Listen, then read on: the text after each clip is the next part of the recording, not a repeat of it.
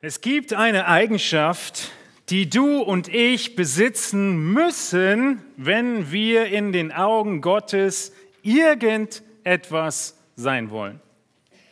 Eine Eigenschaft, die unumgänglich ist, ganz gleich, was du sagst, was du glaubst, ganz gleich, wie orthodox und biblizistisch dein Glaubensbekenntnis ist, ganz gleich, wenn du als Christ keine Liebe hast, bist du in den Augen Gottes nichts.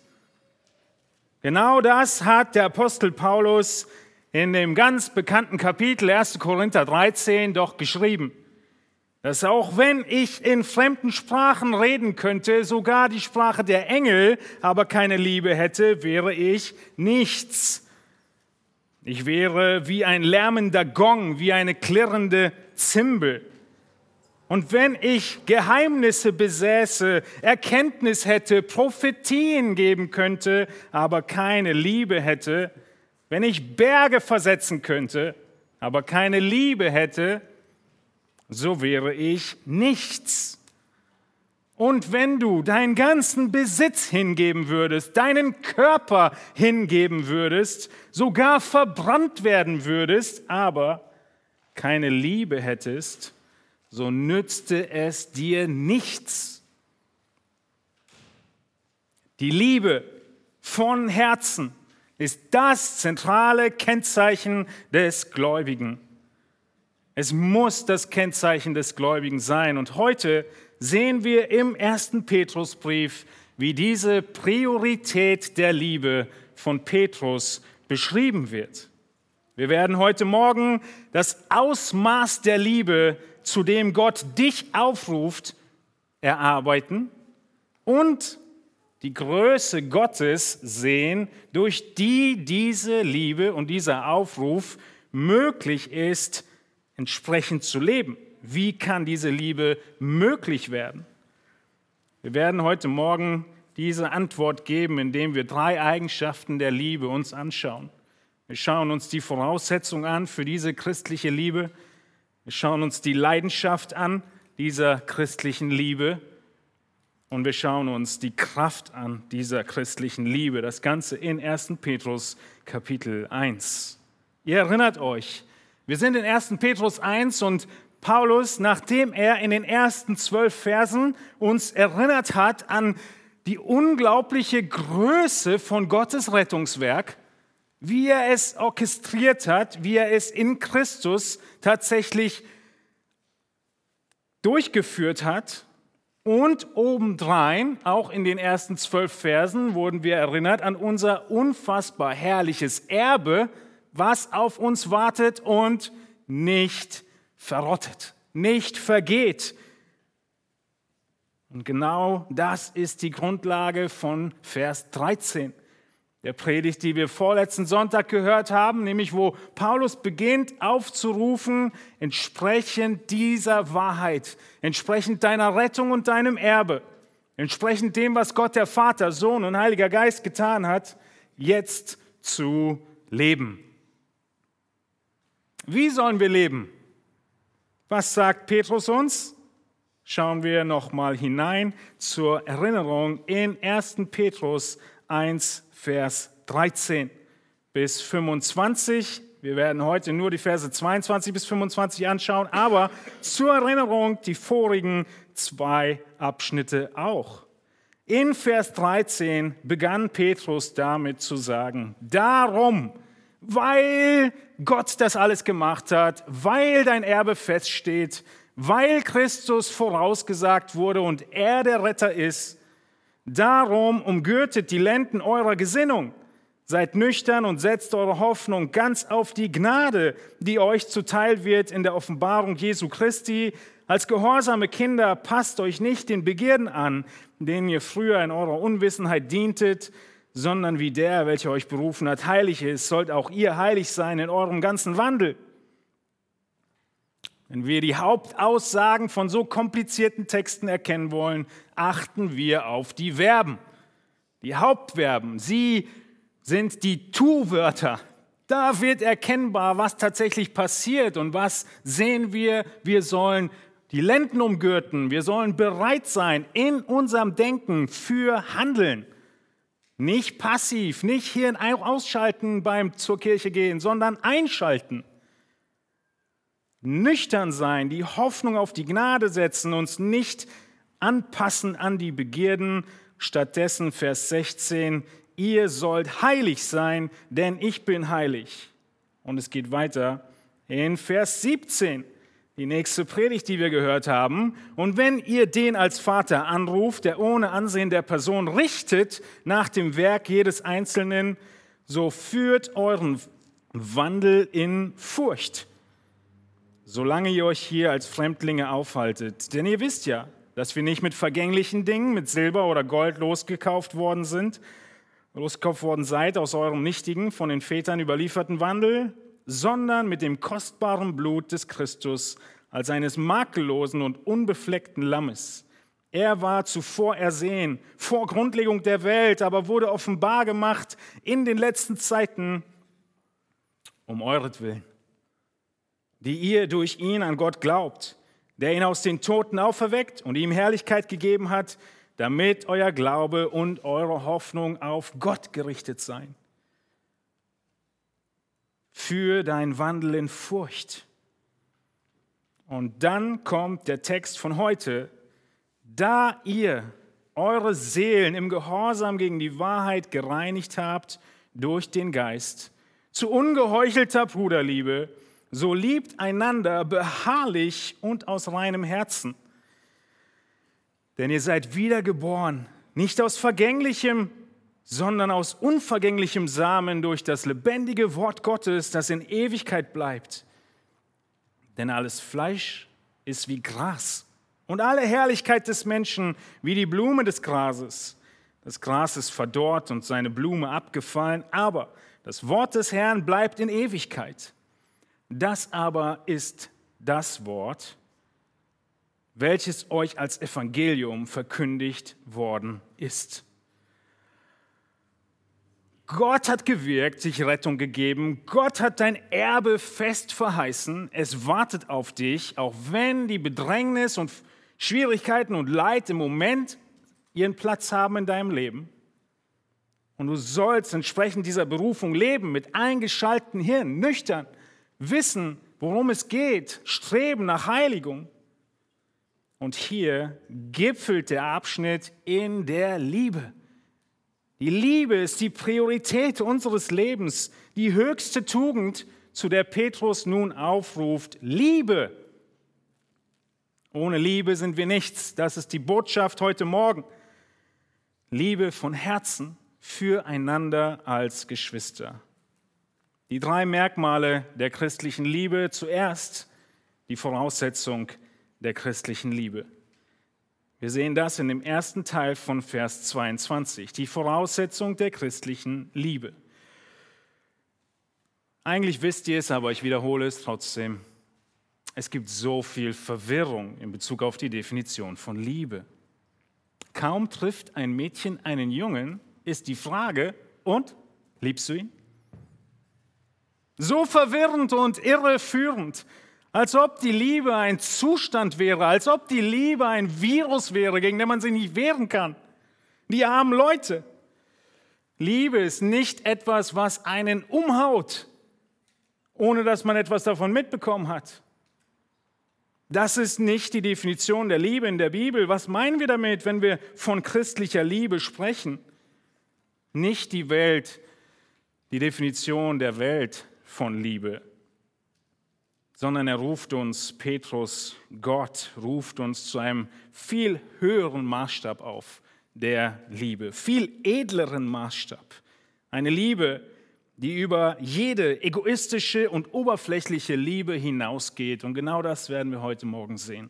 Eine Liebe, die über die egoistischen und oberflächlichen Dinge hinausgeht, die die Menschen kennzeichnet, die Gott nicht kennen.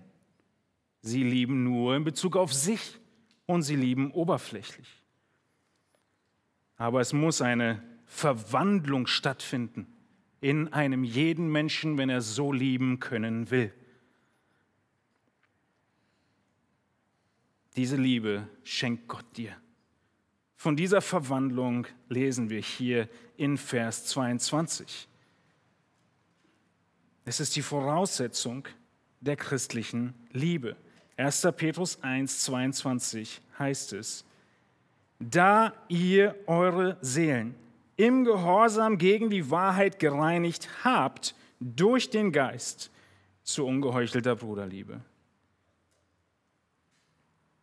Bevor du anfangen kannst, Liebe zu definieren, bevor du anfangen kannst, diesen Aufruf zu lieben umzusetzen, musst du diese Voraussetzung, die hier beschrieben wird, erlebt haben. Du musst eine gereinigte Seele haben. Die Seele muss gereinigt sein. Wie wird deine Seele rein? Reinigen, von Verunreinigung befreien. Wir lesen im Alten Testament sehr häufig von Reinigung, dort in der Regel fast immer die zeremonielle Reinigung, die Anforderung des mosaischen Gesetzes. Im Neuen Testament wird aber die Reinigung fast immer dafür verwendet, dass es deine Moral beschreibt. Du musst moralisch rein sein, das heißt frei von sündigem Einfluss. Und diese Reinheit, sie ist gekoppelt auf das, was vor dir liegt. Ihr wusstet, heute Morgen gehen wir zum Gottesdienst und deshalb habt ihr euch die Augen gewaschen. Ihr wusstet, was kommt, worauf es hingeht und deshalb habt ihr euch vorbereitet. Wenn ihr eine Hochzeit habt, und wisst, ich komme dann demnächst zur Hochzeit, dann wird vielleicht die eine oder andere sogar ein neues Kleidchen finden wollen, weil man weiß, dort geht es hin. Und genau dasselbe tun wir. Wir wissen, wo es hingeht. Johannes spricht in 1. Johannes 3 davon, jeder, der diese Hoffnung auf ihn hat, die Hoffnung auf Christus, die Hoffnung bei ihm zu sein, reinigt sich gleich wie auch er rein ist. Du wirst nicht schmutzig in ein Reinheitslabor reingelassen. Und du wirst auch nicht schmutzig in den Himmel reingelassen, wo es keine Sünde gibt. Und deshalb ist das der Motivationspunkt. Und es ist nicht nur in 1. Johannes so, sondern Petrus denkt genauso. Unser Text ist nicht isoliert, sondern in einem Zusammenhang geschrieben und schaut in euren Bibeln in Vers 21 hinein. Dort schreibt Petrus, der Text vor unserem Vers, die ihr durch ihn an Gott glaubt, der ihn aus den Toten auferweckt und ihm Herrlichkeit gegeben hat, damit euer Glaube und eure Hoffnung auf Gott gerichtet seien. Deshalb haben wir unsere Seelen im Gehorsam gereinigt. Seht ihr, dass der Zusammenhang genau derselbe ist? Gott hat ihn aus den Toten auferweckt. Er ist herrlich im Himmel das ist unsere Hoffnung und auf diese Hoffnung hin reinigen wir unsere Seelen. Es ist doch super interessant, welche Form des Verbes Paulus hier benutzt. Er sagt nämlich, ihr habt eure Seelen gereinigt. Ihr habt sie gereinigt. Es ist imperfekt. Es ist eine abgeschlossene Handlung in der Vergangenheit, die auch heute noch Auswirkungen hat. Das ist geschehen ein für alle Mal. Was meint Paulus, Petrus, Entschuldigung, damit? Er spricht von der Reinigung eurer Seelen. Der Seele, die Petrus hier als Synonym für dein ganzes Sein benutzt. In Petrus, 1. Petrus 1, Vers 9 hat er uns schon gesagt, dass das Ziel ist die Rettung unserer Seelen. Petrus verwendet also diesen Begriff als dein ganzes Sein, alles, was du bist. Kurzer Seitenausflug. Der Mensch besteht aus einem einzigen Teil. Wir sind im Wesen eins. Und trotzdem bestehen wir aus dem materiellen und dem immateriellen, dem physischen und dem seelischen. Diese zwei sind unsere, ist unser Wesen. Und die Bibel benutzt für das Immaterielle viele Synonyme. Das Immaterielle wird als Seele bezeichnet, als Geist bezeichnet, als Herz bezeichnet, als Verstand bezeichnet. Aber es ist immer das Immaterielle und so besteht der Mensch. Er ist ganzheitlich vor Gott eins und er besteht aus zwei Teilen, dem materiellen und immateriellen und er beschreibt hier die Seele mit der Seele, den ganzen Menschen. Die Seele reinigen ist nicht losgelöst von deinem Körper. Wenn du dieser Irrlehre glauben willst, dann lies noch mal den ersten Johannesbrief. Das war der Gnostizismus, so nennt man diese Irrlehre in der Theologie, die behauptete, du kannst in deiner Seele rein sein, sogar sündlosen, perfekten Zustand erreichen, aber in deinem Körper kannst du tun und lassen, was du willst. Wir haben da auch mal ein paar Predigten zu 1. Korinther gehalten. Das war ungefähr das, was die Christen damals auch gedacht haben. Ich kann in meiner Seele ja rein sein und gerettet und mit meinem Körper kann ich weiterhin in den Hurentempel gehen. Das ist nicht, wie Gott es sieht, sondern alles, was du tust, ist ganzheitlich. Du kannst hier nichts davon hineininterpretieren, dass nur deine Seele gereinigt wäre, sondern Petrus meint dein ganzes Sein. Nun die Schlüsselfrage, wie? Wie kann ein Mensch vor Gott rein sein? Der Text verrät es uns. Die Antwort ist im Text. Wir müssen gehorsam sein gegen die Wahrheit. Seht ihr das? Eure Seelen im Gehorsam gegen die Wahrheit gereinigt durch den Geist. Im Gehorsam findet die Reinigung statt. Moment mal, du hast doch gerade gesagt, es ist ein abgeschlossener Prozess in der Vergangenheit. Ja. Du warst, wenn du gläubig bist, Gott gehorsam. Und dieser Gehorsam hat zu deiner Rettung geführt. Habt ihr je darüber nachgedacht, dass Gehorsam dich rettet? Nicht nur Glauben? Nun, die beiden sind synonym. Glaube beinhaltet Handeln. Du kannst nicht sagen, ich bete ein Gebet, ich glaube, Gott rettet mich und dann so weiterleben wie bisher, sondern Christus muss dein Herr sein. Er wird derjenige, der jetzt zu sagen hat, was Sache ist in deinem Leben. Und zwar vom ersten Moment des Glaubens. In 1. Petrus 1, Vers 2 zurückspulen. Anfang des Briefes sagte Petrus schon, die ihr auserwählt seid gemäß der Vorsehung Gottes des Vaters in der Heiligung des Geistes zum Gehorsam und zur Besprengung mit dem Blut Jesu Christi. Das ist unsere Rettung. Der Gehorsam ist impliziert. Nicht ein Gehorsam, wie das Volk Israel ihn an den Tag legte beim Bundesschluss am Berg Sinai im 2. Mose 24, Vers 3. Mose legt ihnen das Gebot vor und das Volk jubelt in Vers 3 und in Vers 7. Alle Worte, die der Herr geredet hat, wollen wir tun. Kaum ist die Spucke trocken. Mose geht auf den Berg, ist ein paar Tage weg. Das ist genau diese Begebenheit. Auch wenn in euren Bibeln ein paar Kapitel dazwischen sind, aber zeitlich ist es genau dasselbe. Schmieden sie sich ein goldenes Kalb. Hält dein Gehorsam genauso lange wie der Gehorsam der Israeliten? Eine Begeisterung am Sonntagmorgen? Und kaum bist du weg und der Prediger ist nicht mehr in deinem Blickfeld, tust du wieder das, was du überall um dich herum in der Welt auch siehst, was alle tun. Und dann fehlt dir diese Reinigung, diese erste Reinigung, die Rettung und der Geist. Ja, wir wissen, die Errettung ist ein Geschenk Gottes. Ja, wir wissen, das Heil kommt zum verlorenen Sünder aufgrund von Gottes unverdienter Gunst und Gnade.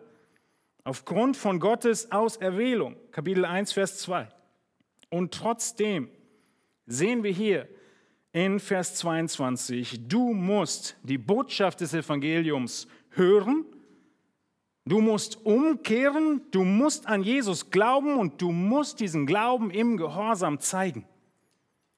Es ist Gottes Wirken und es ist dein Glaube und Gehorsam. Jesus muss dein Herr sein. Genau das macht 1. Petrus 1.22 deutlich. Gehorsam gegen die Wahrheit. Der Gehorsam gegen die Wahrheit wird seit dem Garten Eden angegriffen. Was ist im Garten Eden passiert? Ist der Teufel in Form der Schlange dahergekommen und hat Eva aufgerufen, ungehorsam zu sein? Nein, viel zu offensichtlich. Wie wurde der Gehorsam von Anfang der Weltgeschichte an unterwandert? Wie wird Gehorsam immer unterwandert? Nicht im Auffordern zum Ungehorsam, nicht im Weglassen von offensichtlicher Wahrheit, sondern im Abändern von Wahrheit, im Hinterfragen von der Autorität der Wahrheit oder im Hinterfragen von den guten Absichten dieser Wahrheit oder Schrägstrich Gebote. Sollte Gott wirklich gesagt haben, hat er nicht was anderes im Blick anstatt dein Bestes, liebe Eva, lieber Adam? Genau dasselbe ist heute die Taktik des Satans. Dieser Gehorsam, er wird so verwaschen und unterwandert, indem die Wahrheit jedem selbst überlassen wird. Du kannst entscheiden, was deine Wahrheit ist.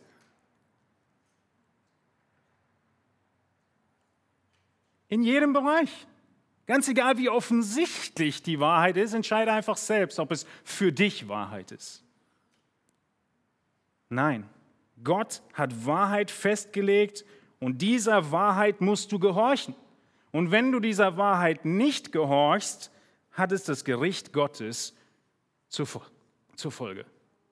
So einfach ist es, so richtig oldschool. Der Wahrheit gehorchen. Wir sehen es in der ganzen Bibel. 1. Johannes 3, 23. Das ist das Gebot, dass wir glauben an den Namen seines Sohnes Jesus Christus und einander lieben, nach dem Gebot, das er uns gegeben hat. Vers 24, und wer seine Gebote hält, der bleibt in ihm und er in ihm. Paulus ist oft im Umfeld der Juden und die haben so ein bisschen von Muttermilch an hineinbekommen, gehorsam zu sein. Sie haben das Alte Testament gelesen, sie haben den Gehorsam von vorne weg mitbekommen. Aber da, wo Paulus in den Kontext und in die Gesellschaft der Heiden kommt, muss er das etwas klarer betonen. Welchen Brief, wo es um das Evangelium geht, es sauber ausformuliert ist und an die Heiden gerichtet ist, finden wir in der Schrift? Natürlich den Römerbrief. Und in Römer kommt wie nirgendwo anders vor, wie wichtig Glaube und Gehorsam zusammenhängen, wie zentral sie zusammenhängen. Paulus beschreibt sogar, dass sein ganzer Dienst so definiert wird, durch welchen wir Gnade und Aposteldienst empfangen haben zum Glaubensgehorsam für seinen Namen unter allen Heiden. Der Glaubensgehorsam ist das Synonym für das Evangelium, ist das Synonym für Paulus seinen ganzen Dienst unter den Römern. Glaubensgehorsam. In Römer 6 geht er noch weiter. Haltet euch fest. Wisst ihr nicht, Römer 6, 16, wem ihr euch als Knechte hingebt, um ihm zu gehorchen, dessen Knechte seid ihr und müsst ihm gehorchen, es sei der Sünde zum Tode oder dem Gehorsam zur Gerechtigkeit. Gott aber sei Dank, dass ihr Knechte der Sünde gewesen seid, nun aber von Herzen gehorsam geworden seid, dem Vorbild der Lehre, das euch überliefert worden ist. Wisst ihr nicht, du bist Sklave. Absolut unpopulär. Jeder Mensch ist ein Anbeter. Jeder Mensch betet irgendjemanden an und das ist seine Sklaverei. Er ist dazu geschaffen. Sein Wesen, sein Handeln dient immer jemandem. Keine Grauzonen. Entweder der Sünde zum Tode oder dem Gehorsam zur Gerechtigkeit. Wenn du in deinem Alltagsleben mit dieser einen Sünde kämpfst, mit der du schon so lange kämpfst, nehmen wir einfach mal eine, die bei uns nicht mehr vorkommt, Zorn. Und dann sagst du dir einfach, ach, ich will jetzt einfach zornig sein, ich will nicht dagegen kämpfen. Wessen Knecht bist du? Du hast dich gerade geoutet. Dein Trikot. Es ist Knecht der Sünde zum Tode. So kannst du es mit jeder Sünde machen. Und die Frage, die ich dir stellen muss und Petrus sich stellt, ist, wie Paulus es formuliert, bist du von Herzen gehorsam? Wenn du ein Knecht von der Sünde weg zu Jesus geworden bist, ein Sklave nicht mehr des Teufels, sondern ein Sklave Christi, dann bist du ihm von Herzen gehorsam. Wenn du Fragen dazu hast, dann schau auf unsere Webseite leuchtturm.info, auf die Predigten und geh zurück und hör dir die Predigt von 1. Johannes 5 an. 1. Johannes 5, die Verse 1 bis 5. Denn Johannes, er geht so weit, dass er in Vers 3 sagt, das ist die Liebe zu Gott, dass wir seine Gebote halten und seine Gebote sind nicht schwer. Wenn du den Eindruck hast, das trifft nicht auf dich zu, hör dir die Predigt nochmal an. Und schau weiter in unseren Text, denn auch unser Text gibt die Antwort, aber in 1. Johannes 5 ist es nochmal von anderer Seite beleuchtet. Bist du von Herzen gehorsam? Erinnere dich, was Petrus gerade einige Verse vorher gesagt hat in Vers 17 bis 19. Zurück zu 1. Petrus 1. Vers 17, wenn ihr den als Vater anruft, der ohne Ansehen der Person richtet, nach dem Werk eines jeden Einzelnen, so führt euren Wandel in Furcht, solange ihr euch hier als Fremdlinge aufhaltet, denn ihr wisst ja, dass ihr nicht mit vergänglichen Dingen, mit Silber oder Gold losgekauft worden seid, aus eurem nichtigen, von den Vätern überlieferten Wandel, sondern mit dem kostbaren Blut des Christus, als eines makellosen und unbefleckten Lammes. Du musstest losgekauft werden. Das Bild, was Petrus hier den Zuhörern in Erinnerung ruft, ist der Sklavenhandel der damaligen Zeit. Die Sklaven wurden ausgestellt, in der Regel mit einem Schild von all ihren tollen Fähigkeiten entblößt sehr häufig, um zu sehen, was man da kauft. Und du wurdest von dem Sklavenhandel und dem Sklaveninhaber, dem Teufel, losgekauft. Nicht mit irgendwelchen Silberstücken, nicht mit Gold, sondern Jesus Christus hat sein eigenes Blut bezahlt. Und deshalb, weil er das bezahlt hat, um dich freizukaufen, bist du jetzt von Herzen gehorsam. Das ist der Gedanke, aus dem Petrus kommt.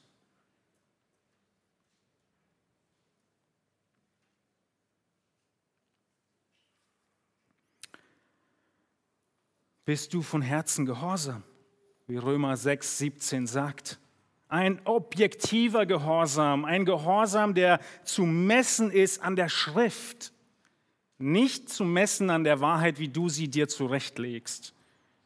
Ein Gehorsam, der entsprechend dem Vorbild der Lehre, das euch überliefert worden ist,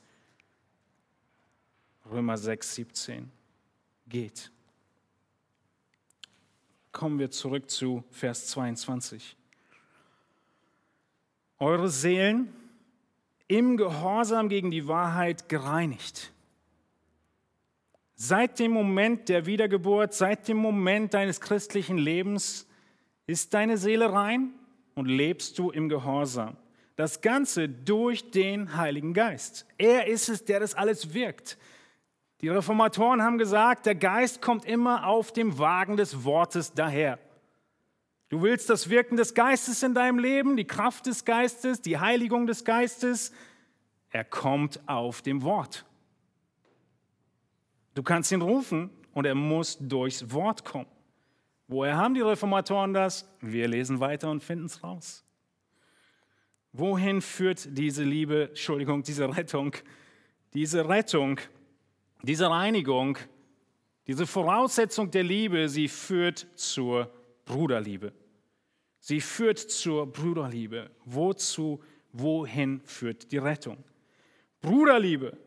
Anders gesagt, Philadelphia. Philadelphia ist das griechische Wort dahinter. Was für eine tolle Illustration. Philadelphia, das ist die reine, ungeheuchelte Bruderliebe. Ungeheuchelt. Nicht irgendwas sagen und dann umdrehen und, ah, ich habe es nicht so gemeint. Nicht irgendwas handeln und weil der andere nicht entsprechend dich auch zurückliebt, aufhören. Nicht irgendwie handeln und weil die Leute, vor denen du in Menschenfurcht liebst, nicht mehr zuschauen, brauche ich dich, Schatz, ja jetzt auch nicht mehr aufopfernd lieben. Es sieht ja gerade keiner. Was ist das Merkmal der christlichen Liebe, die Voraussetzung? Deine Rettung. Du musst zuerst Christ sein. Du musst deine Seele durch Unterwerfung und Gehorsam reinigen lassen. Und als zweiten Punkt sehen wir nach der, nach der Voraussetzung nun die Leidenschaft. Wie definiert sich diese Liebe? Die Leidenschaft der christlichen Liebe, der zweite Teil von Vers 22. Lesen wir hier in Vers 22, dass Gott sagt, da ihr Kinder Gottes seid, achtet jetzt darauf, dass ihr andere Menschen genauso gut behandelt, wie sie euch behandeln. Ist das, was da steht? Zu welcher Art von Liebe ruft Gott dich und mich auf? Ist es die Liebe, bis dass der Tod euch scheidet? Oder ist es die Liebe, bis dass ich keine Lust mehr habe zu lieben, mit dir zusammen zu sein? Ist es eine Liebe, die so weit reicht, bis du nicht mehr tust, was ich will? Es ist eine unüberbrückbare Differenz zwischen uns. Wir können uns nicht mehr lieben. Nein. Gott ruft zu einer Liebe auf, die ungeheuchelt ist, Bruderliebe, die beharrlich ist und aus reinem Herzen. Eine viel höhere Liebe als, wie wir vorhin sagten, die Oberflächlichkeit um uns herum von Liebe. Der Begriff Liebe hier, so liebt einander, ist natürlich der griechische Begriff Agape. Dieser Begriff, diese Liebe, die selbstlos eine Entscheidung ist, zu lieben. Liebe ist die Entscheidung, Gottes Bestes für unsere Mitchristen zu suchen. Das ist die Liebe. Ich entscheide mich dafür, das Richtige zu tun. Und richtig ist definiert. Richtig ist das, was Gott möchte für die Person. Diese Liebe, diese Leidenschaft der Liebe werden wir mit drei Beobachtungen untermauern, diesen zweiten Predigtpunkt. Erste Beobachtung und Frage, wen sollen wir denn lieben? Liebt einander. Nirgendwo wird gesagt, dass du dich selbst lieben sollst. Das ist ein Fakt, der feststeht. Du liebst dich selbst. Wenn du hungrig bist, isst du. Wenn du müde bist, schläfst du. Wenn du Schmerzen hast, suchst du nach Linderung. Wir suchen für uns bereits das, was das Beste für uns ist.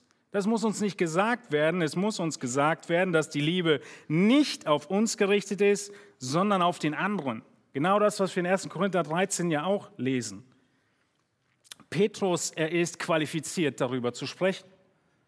Bevor wir den ersten Petrusbrief angefangen haben zu predigen, haben wir die Predigt aus Johannes gehört, wo Petrus wiederhergestellt wird, wo Jesus nach seiner Auferstehung Petrus fragt, der ihn ja verleugnet hat, verraten hat.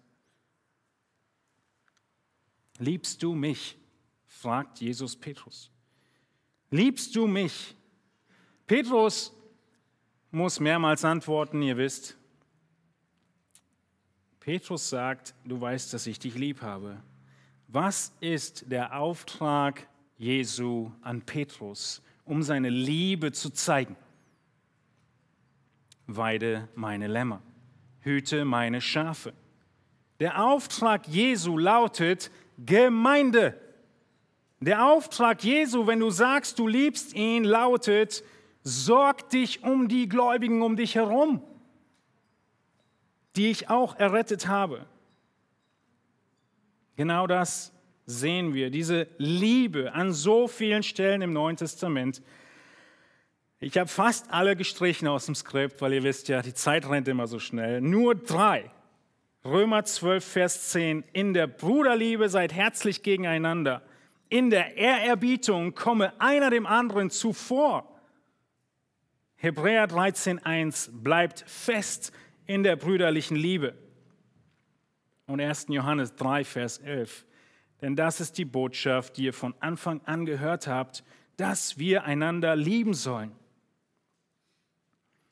Petrus ist nicht der Einzige, der diese Priorität der Liebe formuliert. Er ist in guter Gesellschaft und er selbst hat es von Jesus beauftragt bekommen. Liebe die Schafe. Und Petrus, er sagt es deshalb im ersten Petrusbrief nicht nur einmal, hier in 1,22, sondern er sagt es auch nochmal in 3 Vers 8. Endlich aber seid alle gleichgesinnt, mitfühlend, voll brüderlicher Liebe, barmherzig und gütig. Irgendwie will er, dass sie es verstehen. Wenn Sachen wiederholt werden, sind sie wichtig, oder? Und natürlich nochmal in Kapitel 4, Vers 8, vor allem aber habt innige Liebe untereinander, denn die Liebe wird eine Menge von Sünden zudecken. Was meint ihr?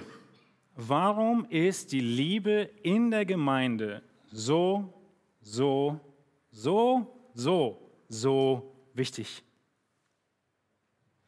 Warum ist es so wichtig, Gläubigen an diese Liebe zu erinnern und sie aufzurufen, so zu lieben, in einer Situation, in der die Gläubigen gerade unter starken Druck geraten, in Leid hineingeraten? In Schwierigkeiten hineingeraten, in Verfolgung hineingeraten. Warum ist es so wichtig, inmitten einer Feuerprobe erinnert zu werden an die Liebe zu deinen Geschwistern?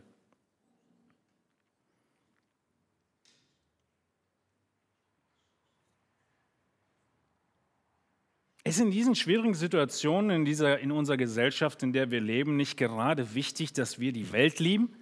Dass wir hinausgehen und sie mit der Liebe Christi erreichen? Wäre nicht das der Auftrag, den Petrus hier geben müsste? Setzt eure ganze Kraft und Energie ein fürs Evangelisieren? Nein. Auch in einer Welt, in der wir von Zeitenwende reden, ist es nicht das Wichtigste, hinauszugehen und deine ganze Kraft in die Evangelisation zu setzen, sondern die Priorität behält, egal in welcher Zeit du lebst, deine Beziehung zu Gott. Nummer eins. Und Nummer zwei Priorität, deine Liebe und die Einheit der Gemeinde, deine Liebe zu den Gläubigen.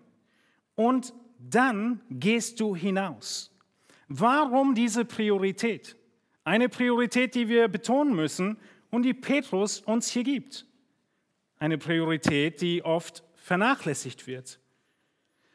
Die Antwort ist, weil die Liebe der Geschwister unter der Gemeinde der ganze Kern dieses starken Magneten des Evangeliums ist, um Menschen anzuziehen.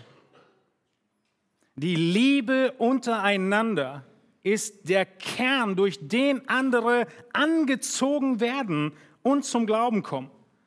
Und deshalb ist die Lieblosigkeit unter den Gläubigen die schon immer gleichbleibende Taktik des Teufels. Nicht geändert. Er will die Einheit zerstören, weil dann die stärkste Kraft des Evangeliums verloren ist. Wir sehen das in Johannes 17, Vers 20.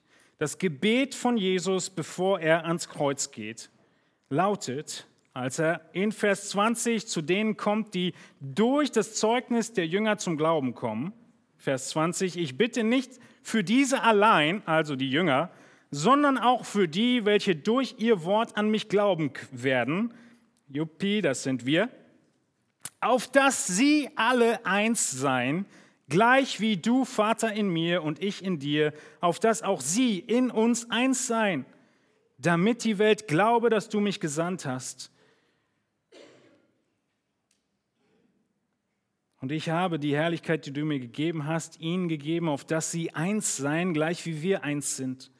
Ich in ihnen und du in mir, damit sie zu vollendeter Einheit gelangen und die Welt erkenne, dass du mich gesandt hast und sie liebst, gleich wie du mich liebst.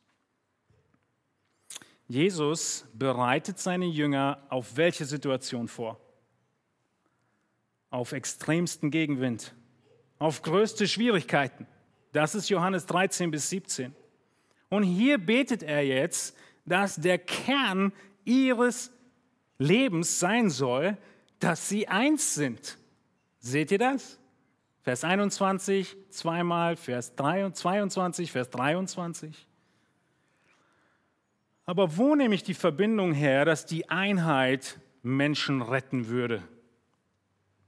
Aus dem Text. In Kursiv, ein bisschen, müsst ihr hingucken. Jedes Mal, wenn er davon spricht, dass wir eins sein sollen, untereinander und mit Gott, ist die Begründung, damit die Welt glaube, dass du mich gesandt hast. Und in Vers 23, damit die Welt erkenne, dass du mich gesandt hast. Diese Phrase, wenn Johannes diese Phrase benutzt in seinem ganzen Johannesevangelium, meint er damit, dass wenn jemand das sagt, dann ist er zum Glauben gekommen. Lest das Johannesevangelium durch und schaut, wo er sagt, dass irgendjemand glaubt, dass Jesus vom Vater gesandt ist. Wenn im Johannesevangelium diese Wahrheit kommt, dann ist die Person zum Glauben gekommen. Und deshalb sehen wir hier, dass Jesus selbst sagt, die Einheit wird dazu führen, dass Menschen aus der Welt zum Glauben kommen. Die Evangelisationsmethode Gottes ist die Einheit der Gemeinde und die Verkündigung des Wortes durch das Wirken des Geistes, wie wir gleich noch sehen werden. Eigentlich nichts Neues, aber wir müssen es uns vor Augen halten. Die leidenschaftliche Liebe gilt also erstens wem? Den Geschwistern der Gemeinde. Zweite Frage und Beobachtung hier unter unserem zweiten Predigtpunkt. Wie leidenschaftlich soll denn unsere Liebe füreinander sein? Gut, dass du fragst. Der Text gibt Antwort. Unsere Liebe soll inbrünstig sein. Wir sollen inbrünstig lieben.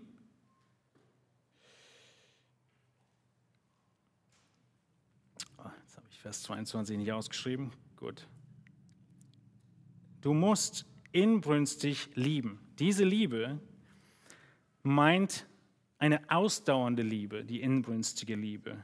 Eine Liebe, die, so kannst du es dir vorstellen, sich ausstreckt, bis sie nicht mehr kann.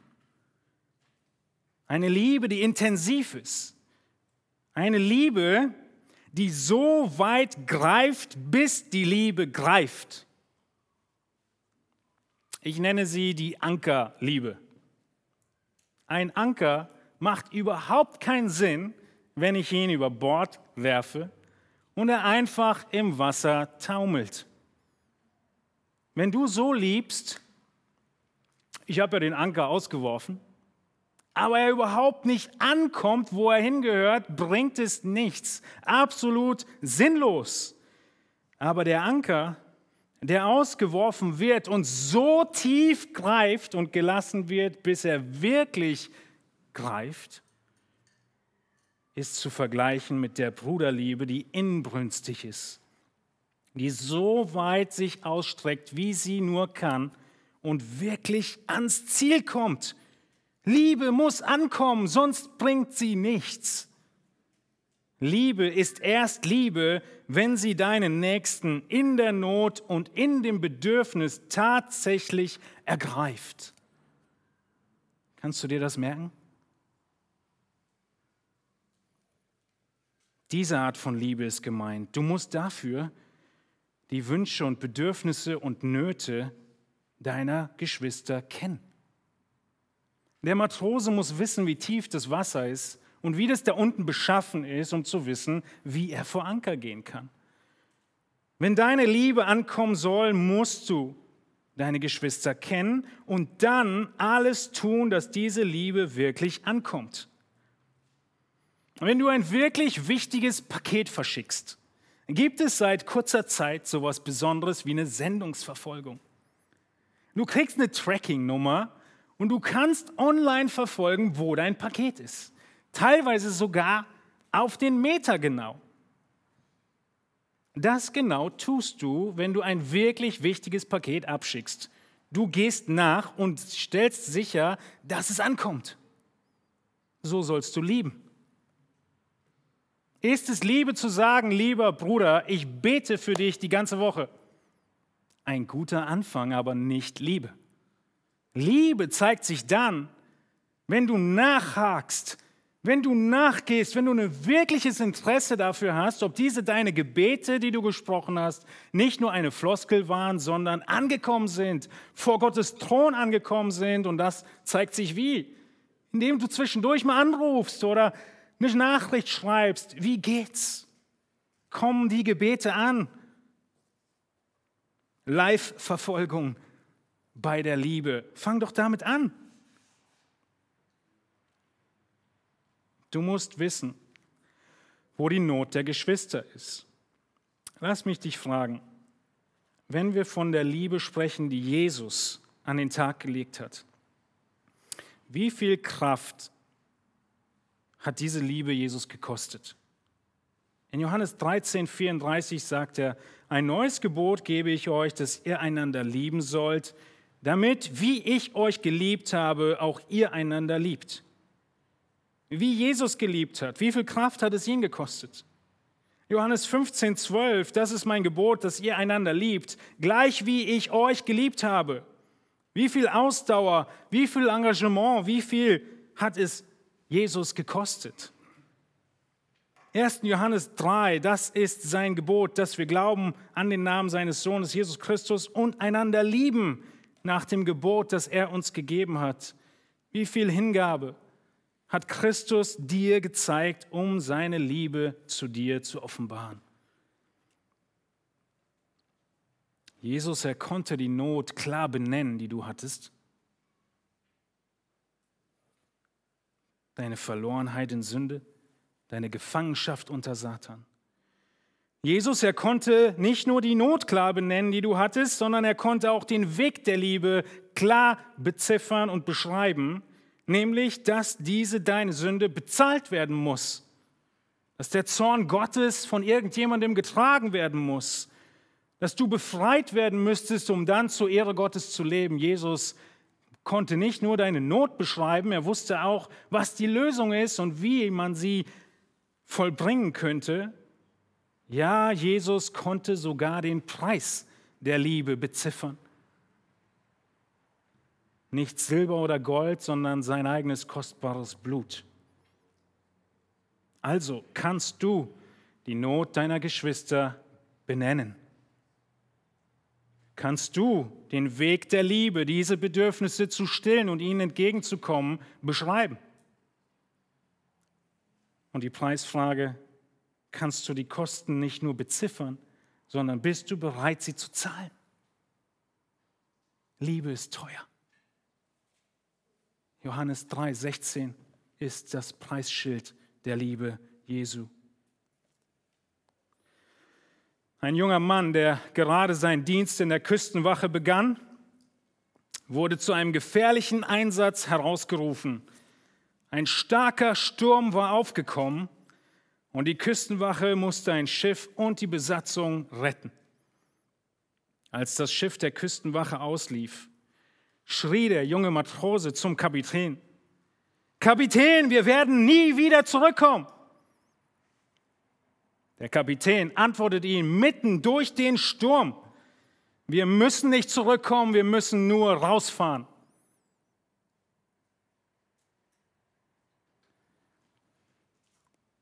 Du wirst nicht erleben, welche Frucht die Liebe, die so weit sich ausstreckt, bringt, bevor du rausfährst.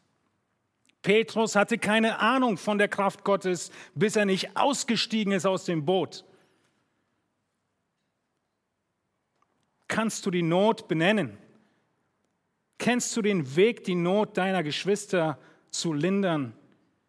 Und bist du immer noch bereit, nachdem du den Preis kennst, zu lieben?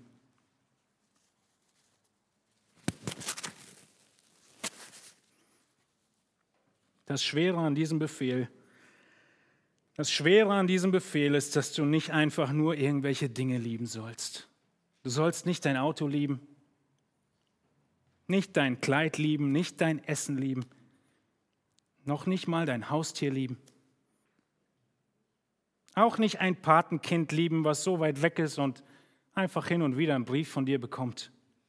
Das wirklich Schwere an diesem Befehl ist, du sollst Menschen lieben, die du oft siehst und die ganz anders sind als du.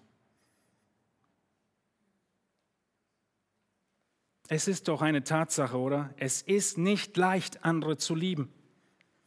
Menschen um uns herum, die Geschwister, die Brüder und Schwestern, sie machen Fehler. Sie sagen Dinge, die so wehtun wie ein Dolch im Herzen. Sie behandeln dich kühl und sie zu lieben ist nicht einfach. Aber genau das ist das Wesen der biblischen Liebe. Du liebst, auch wenn die andere Person noch sündigt gegen dich. Römer 5, Vers 8. Christus hat seine, Gott hat seine Liebe bewiesen, dass Christus für uns gestorben ist, als wir Sünder waren. Und was kann dann passieren? Diese Liebe untereinander, diese innige Liebe, und jetzt kommt 4 Vers 8, sie deckt sogar eine Menge von Sünden zu. Warum? Weil Römer 5 Vers 8, das ist, was wir imitieren. Wir zahlen den Preis wo die Sünde noch aktiv gegen uns gerichtet ist. Das war der Moment, als Jesus für dich gestorben ist.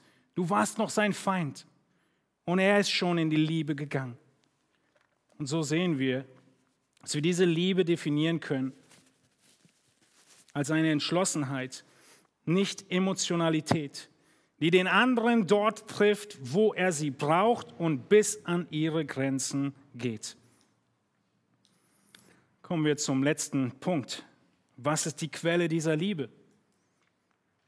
Gott sagt in 1. Petrus 1, dass diese Liebe aus dem Herzen kommen muss. Sie muss aus dir drin kommen. Sie kann nicht oberflächlich sein. Sie muss aufrichtig das Wohl, das Beste der anderen Person suchen. Und das sehen wir im dritten Punkt, die Kraft der christlichen Liebe. Wie soll ich das schaffen? Der Text gibt Antwort in den letzten drei Versen, Verse 23 bis 25. Wir haben also die Voraussetzung gesehen, deine gereinigte Seele. Wir haben die Leidenschaft gesehen, inbrünstig von Herzen, sie streckt sich aus. Und das dritte Merkmal der christlichen Liebe ist die Kraft der christlichen Liebe.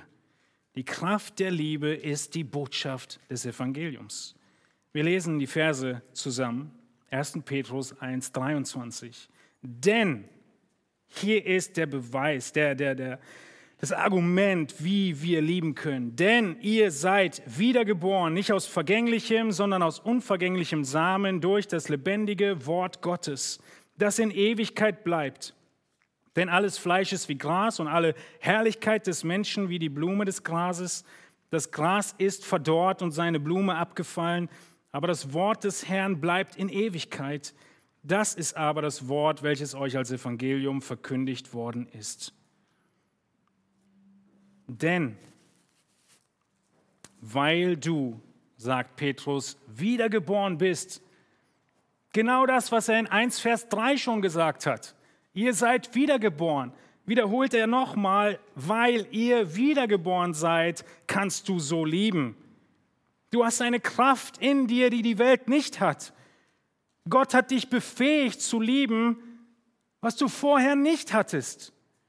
Wiedergeburt heißt, es wird etwas Neues in dich hineingelegt, Fähigkeiten, die du vorher nicht hattest. Und wie sorgt Gott dafür, dass diese Fähigkeiten zum Ausdruck kommen?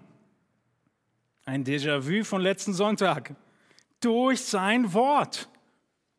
Letzten Sonntag war 2. Petrus 1 dran, aber irgendwie sagt er überall dasselbe. Gottes Versorgen, so zu lieben, kommt aus seinem Wort. Und dieses sein Wort können wir mit zwei Beobachtungen beschreiben. Die erste ist, dieses Wort ist aktiv. Das Wort ist so aktiv, dass es dich gerettet hat, dich wiedergeboren hat. Du wurdest wiedergeboren. Dieser Begriff steht im Passiv. Gott hat es an dir getan. Du hast gar nichts getan, genauso wie Babys gar nichts tun. Sie lassen sich einfach treiben. Du wurdest von Gott gezeugt. 1 Vers 3. Und hier sehen wir erneut die beiden Seiten der Erlösung. In Kapitel 1 Vers 2 die göttliche Auserwählung. In Kapitel 1 Vers 3 die göttliche Wiedergeburt. In Kapitel 1, Vers 8 das menschliche Glauben. Ihr habt geglaubt. In 1,22 unser Text, du hast dich gereinigt, du warst gehorsam, deine Verantwortung. Und hier in Vers 23 wieder die göttliche Rolle, Gott hat dir neues Leben geschenkt. Wie hat er das bewirkt? Durch Gottes Wort. Gottes Wort, es kommt nicht leer zurück. Dieser klassische Vers in Jesaja 55 zu eurer Erinnerung. So wie der Regen und der Schnee vom Himmel fällt und nicht dahin zurückkehrt, bis er die Erde getränkt und befruchtet und zum Grünen gebracht hat und dem Sämann Samen gegeben hat und Brot dem, der isst. Genau so soll auch mein Wort sein, das aus meinem Mund hervorgeht. Es wird nicht leer zu mir zurückkehren, sondern es wird ausrichten, was mir gefällt und durchführen, wozu ich es gesandt habe. Gott hat uns gerettet. Dieses sein Wort ist aktiv. Es ist nicht nur aktiv, sondern es ist auch beständig. Sein Wort ist beständig. 1. Petrus 1, 23 heißt es nämlich, denn ihr seid wiedergeboren, nicht aus vergänglichem, sondern unvergänglichem Samen durch das lebendige Wort Gottes, das in Ewigkeit bleibt. Also es ist lebendig, aktiv und es bleibt in Ewigkeit. Es ist beständig, nicht verderblich. Es ist ein Same, der nicht korrumpiert ist, der nicht vergeht, der nicht verblasst, der nicht veraltet. Es wird nie unbrauchbar, dieses Wort Gottes. Es ist lebendig in uns. In Hebräer 4, Vers 12 lesen wir, wie dieses Wort lebendig ist. Denn das Wort Gottes ist lebendig und wirksam und schärfer als jedes zweischneidige Schwert und es dringt durch, bis es scheidet, sowohl Seele als auch Geist, sowohl Mark als auch Bein, und es ist ein Richter der Gedanken und Gesinnungen des Herzens. Das Wort ist lebendig. In welchem Zusammenhang ist es lebendig? In dem Zusammenhang, dass du bekräftigt und befähigt wirst, deinen Nächsten zu lieben. Es bleibt für alle Zeit bestehen, es veraltet nicht. Das Wort Gottes ist aktueller als die morgige Tageszeitung. Matthäus 24 heißt es, Himmel und Erde werden vergehen, aber meine Worte werden nicht vergehen. Und das ist so ungleich zu uns selbst. Denn der Text, der schreibt davon, alles Fleisch ist wie Gras. Du und ich, wir sind das Fleisch. Wir sind wie Gras. Und die Herrlichkeit des Menschen wie die Blume des Grases. Alles, was wir uns vorstellen können, verdorrt. Die Blume fällt ab, aber das Wort des Herrn bleibt in Ewigkeit. Was für ein Bild hat Petrus hier vor Augen? Ein bisschen Geografie von Israel. Er hat das Bild vor Augen, dass diese judäischen Hänge im Frühling, in der Regenzeit, aufsprossen und grün und schön und bunt strahlend erscheinen, Februar, März herum. Dieses Gras ist herrlich. Genauso sprießen auch wir auf in Kraft und Stolz. Aber einige Wochen später weht der heiße östliche Wüstenwind, genannt Kamsim, über die Hügel von Israel. Aus Südwest erreicht er Temperaturen von 40 Grad oder höher. Und innerhalb von wenigen Momenten hat dieser Wüstensturm das Gras verdorrt. Genau das sagt Petrus. Genau das sagt Jesaja, den Petrus hier eigentlich zitiert. Das Gras verdorrt schnell, die Blume geht schnell kaputt. Genau so sind wir. Heute da, morgen weg. Heute stolz, morgen verdorrt. Und hier ist der Zusammenhang zum Text. Hör gut zu. Genauso wie ohne die Wiedergeburt du kurz, stolz und herrlich lieben kannst, wie diese Blume, die kurz da ist. Ohne Wiedergeburt kannst du genauso lieben. Kurz, knapp, für ein paar Tage, vielleicht für ein paar Monate. Aber wenn du dauerhaft lieben willst, auf die Art und Weise, die wir beschrieben haben, brauchst du geistliche Wiedergeburt. Und wenn du gerettet bist und nicht so lieben kannst, dann bist du wahrscheinlich bewusstlos. Und das, was du brauchst, ist geistliche Erweckung. Und wie bekommst du sie? Durch das Wort Gottes. Denn Petrus sagt, das Wort Gottes, es bleibt. Es bleibt für immer. Es steht im starken Gegensatz zu dieser Blume, zu allem, was vergeht, zu uns Menschen. Und es ist dieses Wort, das euch gepredigt wurde. Es ist diese Wahrheit, Vers 25, die euch als Evangelium verkündigt worden ist. Durch dieses Wort bist du zum Glauben gekommen. Die Gemeinde braucht dieses Wort. Die Gemeinde braucht die Erklärung von Gottes Wort. Der Gläubige, er kann nicht nach Prinzipien leben, die er nicht gelernt hat. Und deswegen erklären wir so viel Gottes Wort damit du weißt, wie du handeln kannst und sollst. Und die edelsten Christen sind immer noch die Christen, die wie in Apostelgeschichte 17, 11 die Berührer täglich in den Schriften forschten und prüfen, ob sich alles so verhält. Und dann, dann bist du neugeboren, begierig nach dem, nach der Milch des Wortes wie der nächste Absatz heißt. Als neugeborene Kindlein begierig nach der unverfälschten Milch des Wortes. Der Text für nächsten Sonntag. Ist es wirklich Petrus Ernst? Ist es wirklich sein Ernst, dass das alles ist an Taktik, an Schritten, um meinen Nächsten zu lieben? Einfach nur die Bibel? Ist es nicht ein bisschen knapp? Ja, das ist alles. 2. Timotheus 3,16 bekräftigt das. Alle Schrift ist von Gott eingegeben und nützlich zur Belehrung, zur Überführung, zur Zurechtweisung, zur Erziehung in der Gerechtigkeit, damit der Mensch Gottes ganz zubereitet sei, zu jedem guten Werk völlig ausgerüstet. Wie kann ich den oder die lieben? durch die Kraft des Wortes. Hör den Predigten zu und lies deine Bibel. Wenn du Predigten zur Bruderliebe brauchst, die erste Johannes-Serie ist ein guter Anfang. Wenn du nicht weißt, wo du mit dem Bibellesen anfangen sollst, der erste Petrusbrief ist ein guter Anfang. 15 Minuten nur und du hast den ganzen Brief gelesen. Das schaffst du doch einmal am Tag. 1. Petrus, sechs Tage die Woche. Und das Gebet wie Hebräer 4,12, Herr, gebrauche dein Wort, um meine Gedanken und Gesinnungen zu reinigen und schenke mir Kraft und Weisheit, meine Geschwister zu lieben. Ich weiß, mit all den Geschwistern hier in der Gemeinde bist du immer noch skeptisch, ob das Wort Gottes wirklich ausreicht. Ich meine, es ist doch hart, einander zu lieben. Aber hier ist dein KO-Argument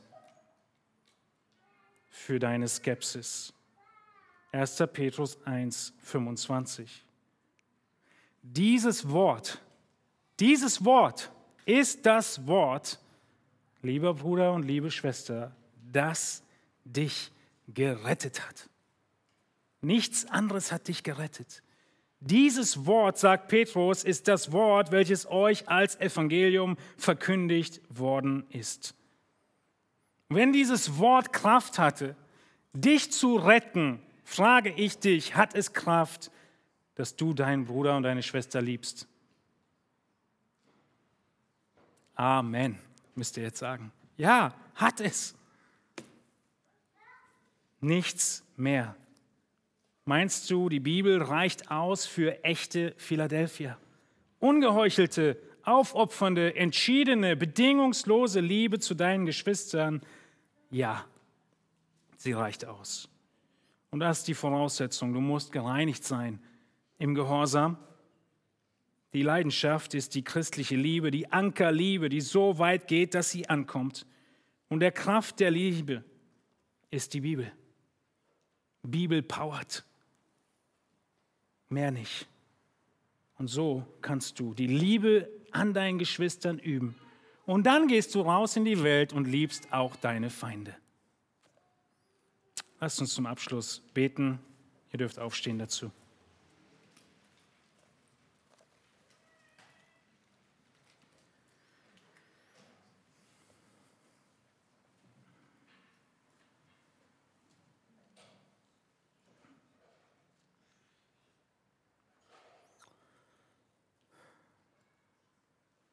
Himmlischer Vater, wir haben so viel zu lernen von dir. Wir haben so viel in Erinnerung gerufen zu bekommen. Diese einfachen Wahrheiten der Priorität der Liebe. Der Liebe, die entscheidend ist für alles, was wir tun. Der Liebe zu dir und zu unserem Nächsten. Der Liebe, die befeuert und bekräftigt wird durch die Wiedergeburt, die du wirkst in uns und dein Wort, was die Wiedergeburt bewirkt hat und was unsere Liebe befeuert.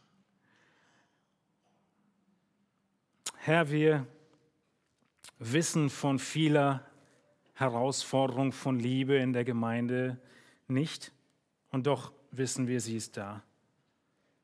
Denn die Einheit der Gemeinde ist immer Zielscheibe des Satans und auch wir sind nicht davor gefeit. Es ist das, was er angreifen will. Es ist das, was uns kraftlos macht und das, was unsere Anziehungskraft für das Evangelium wie nichts anderes schwächt. Und so bete ich, Herr, dass jeder Einzelne, der diese Predigt nun gehört hat, heute oder im Nachgang, angespornt ist, nicht ein Werkzeug des Satans zu sein, sondern dein Wort als Kraft zu nehmen, dein Mittel, was du gegeben hast, um in dieser Liebe zu bleiben.